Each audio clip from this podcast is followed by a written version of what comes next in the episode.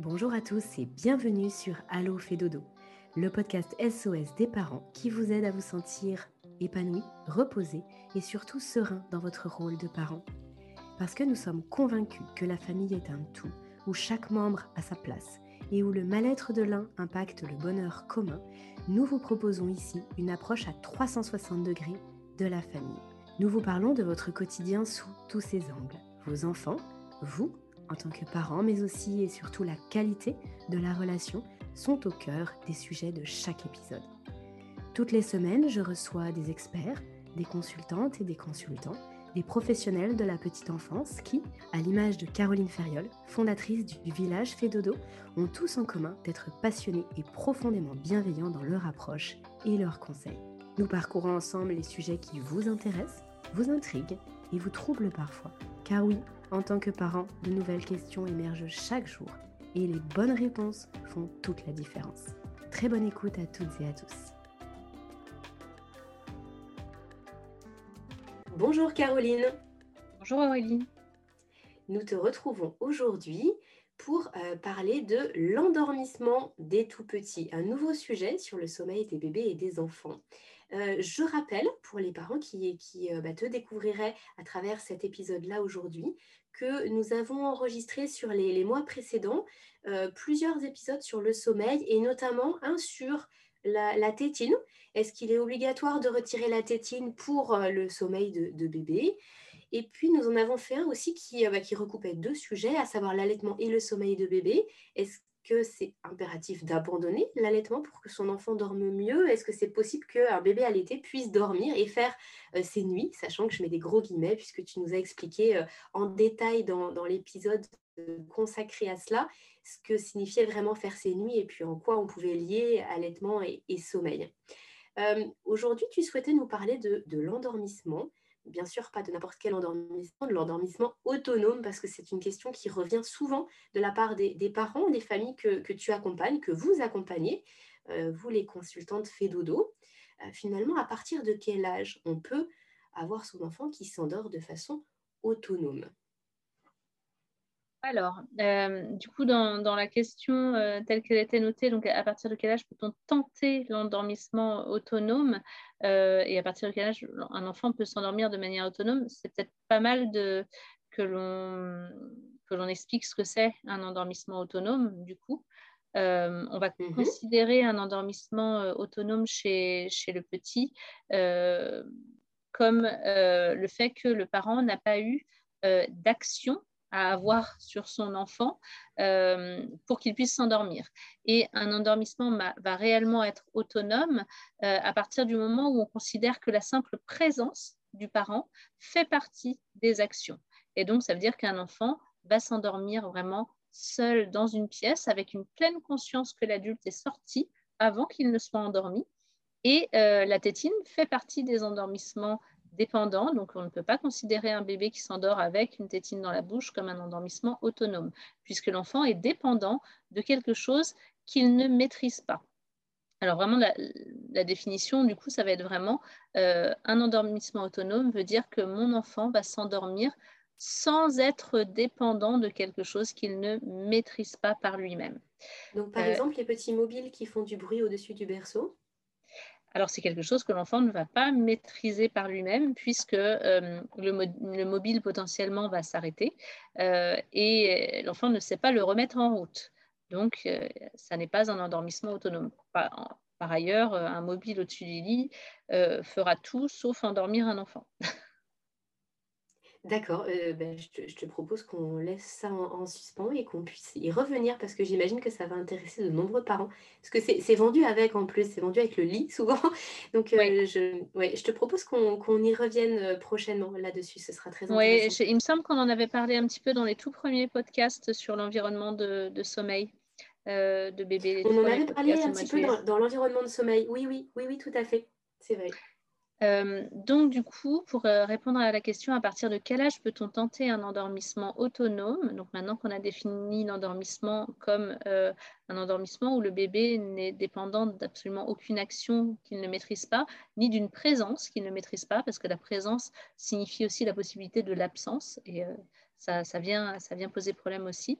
ça, c'est quelque chose, en fait, qui peut être proposé à un bébé dès la, sortie de, la vie intra-utérine. Les bébés, je le rappelle, vont dormir dès 16 à 20 semaines de vie intra-utérine. Le sommeil est une fonction innée et l'endormissement est une fonction innée les bébés savent s'endormir. C'est comme s'ils savaient, euh, savent digérer, leur corps sait digérer, leur corps sait s'endormir et leur corps sait dormir. Euh, donc, par ailleurs, un, enfant euh, qui, qui, vient d'être au monde est tout à fait à même de s'endormir euh, sans aucune dépendance, sans une tétine, sans le sein, sans bercement, sans présence même, euh, sans aucun problème. Euh, par contre, il faut être conscient que la venue au monde vient perturber les stratégies de sommeil de son enfant. Lorsque l'enfant était dans le ventre de maman, il avait des stratégies de sommeil de contenance, il n'avait pas la pesanteur, il était euh, bien en position euh, en, C, euh, la tête en bas d'ailleurs, avec quelque chose qui, touchait le, haut de son crâne. parfois, si maman faisait beaucoup de voitures ou bougeait beaucoup, il y avait possiblement aussi des, bercements. Et il faut être conscient que le, bébé va avoir besoin de retrouver des conditions assez similaires pour, pour, son sommeil, parce que ça fait partie de ses stratégies de sommeil à lui propre, dès lors qu'il va sortir du ventre de maman. Et ça va dépendre de chaque enfant, par ailleurs les stratégies de sommeil sont vraiment propres à chacun. Et puis aussi du vécu de ce qui se passe pour lui, de comment il se ressent euh, cette, cette, nouvelle venue au monde, hein, avec toutes les, stimulations qu'il va y avoir, le stress que ça va possiblement provoquer. Euh, et donc, on va pouvoir euh, proposer un endormissement autonome à un enfant dès lors qu'on va avoir un bébé repu, dès lors qu'on va avoir un bébé dans lequel on va on, va pouvoir lui proposer des conditions de sommeil les plus adéquates possibles pour son sommeil et les plus en lien aussi avec les stratégies de sommeil qu'il avait en vie intra-utérine. Donc ça peut être, si on le met sur le dos, bah, de l'emmaillotage pour, euh, pour la contenance. Euh, sinon, la position ventrale correspond assez aux, stratégies de sommeil, mais on va, on va très, vraiment bien faire attention de s'informer sur les, les, risques de mort subite du nourrisson et le fait que c'est quelque chose qui est fortement déconseillé. Euh, et, euh, qu'on voilà, on a un bébé qui est repu, calme, pour qui tout va bien, et bien je peux le poser dans son lit, éventuellement voilà, emmailloté, euh, et le mettre dans un environnement un petit peu plus tamisé, euh, arrêter les stimulations alentour, et puis il va possiblement aller vers le sommeil. Et puis bah, possiblement, euh, il peut avoir peur d'aller vers le sommeil. Alors pas peur d'aller vers le sommeil, mais ça peut être, il peut être, euh, voilà, avoir dépassé son temps d'éveil, euh, avoir besoin de proximité aussi physique, se sentir un peu plus rassuré dans cette venue au monde. Et puis bah, peut-être que les premiers temps, il va falloir plutôt l'avoir un petit peu dans les bras ou sur nous, ou le, bercer un petit peu et, voir ce qui, ce qui va être le mieux possible pour lui. Quoi qu'il en soit, moi je vais proposer en tout cas aux parents et indiquer aux parents dès sa naissance, si les parents veulent aller en tout cas dans le sens des endormissements autonomes, dès la naissance et à, n'importe quel moment propice où on va avoir un bébé calme, de pouvoir lui proposer un endormissement autonome.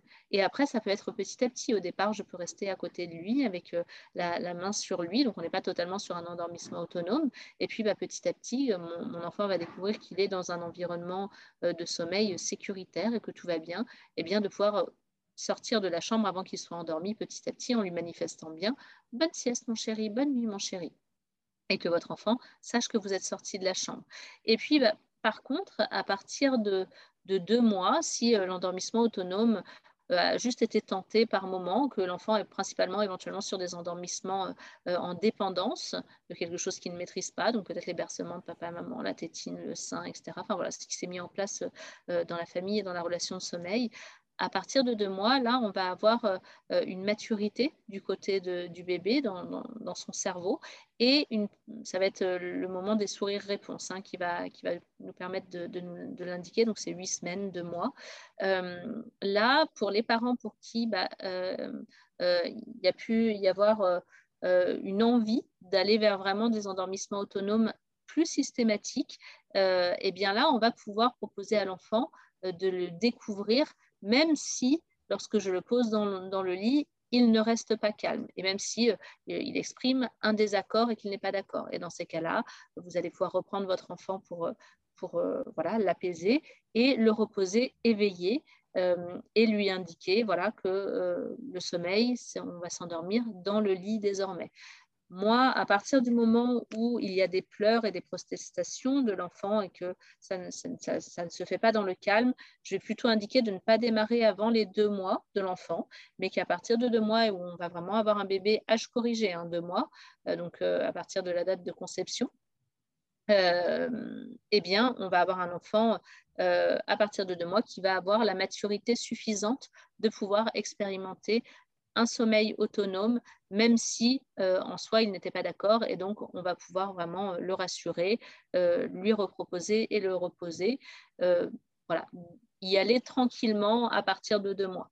Avant deux mois, si bébé exprime le fait qu'il n'est pas calme, que ça n'est pas OK, moi, je vous conseille de ne pas forcer les choses. Évidemment, chaque parent est, va aller dans le sens de ce que lui euh, souhaite, hein, et c'est toujours euh, votre propre chemin. Chez nous, en tout cas, on va proposer plutôt à partir de deux mois, et on va nous proposer l'accompagnement vraiment des familles euh, aux endormissements autonomes un peu plus systématiques. Nous, on propose des accompagnements qu'à partir de trois mois, sachant qu'entre deux et trois, mois, c'est bien de faire des pas petit à petit d'accompagnement. Puis, enfin, voilà, suivant chaque famille, ça peut être des petits pas tout, au long de la vie hein, aussi. Euh, c'est vraiment suivant comment veut, chaque famille veut avancer sur ce chemin-là. Donc, euh, j'essaie de, comprendre, Caroline, par, rapport à ce que tu disais au tout, tout début.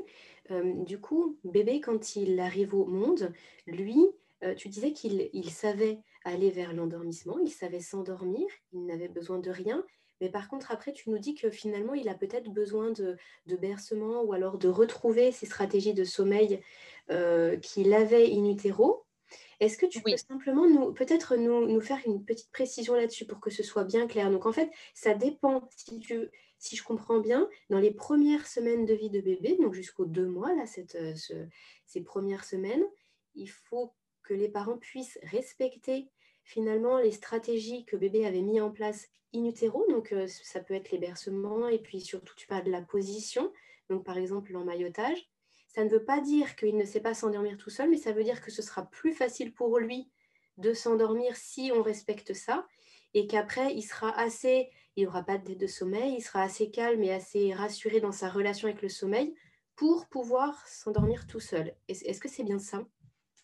Euh, c'est ça, et tout aussi bien, euh, un bébé naissant euh, va avoir des stratégies de sommeil satisfaites dès lors qu'il est emmailloté, qu'il a vraiment le crâne contre, contre quelque chose, c'est-à-dire le haut du lit, aussi en termes de réassurance, et, qu'il se sait dans, un environnement sécurisé, il peut s'endormir de manière autonome, hein, de, cette manière-là, dès les premiers jours de vie. Puis bah, il y a certains autres enfants qui vont être un petit peu plus bouleversés par la venue au monde, hein, tout simplement, euh, et pour qui euh, ils vont toujours savoir s'endormir de manière autonome, mais il va y avoir un besoin de réassurance plus important. Et puis, il, va y avoir une perte de repère aussi, peut-être plus important pour eux, vis-à-vis des stratégies de sommeil qu'ils avaient dans le ventre de maman, et où il y a vraiment bah, toute une phase sur ces deux premiers mois où il est surtout important d'être euh, en présence, idéalement pour son enfant. Je dis bien idéalement, chaque parent fait comme il peut et comme il le souhaite. Hein et pour accompagner tranquillement cet enfant,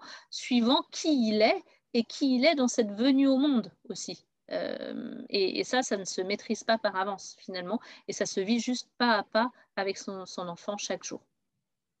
Mmh. Et puis, c'est vrai que toi, dans, bah, ta pratique quotidienne, et puis moi, je pourrais dire la même chose aussi avec le sommeil des adultes. Je pense que c'est vraiment important que, que chaque être humain ait vraiment confiance en sa capacité à dormir. Et finalement, cette transition-là des, des deux premiers mois de vie va permettre à bébé d'avoir confiance aussi en sa capacité à, à trouver le sommeil et ne pas engranger une dette de sommeil qui sera finalement plus difficile à régler par la suite.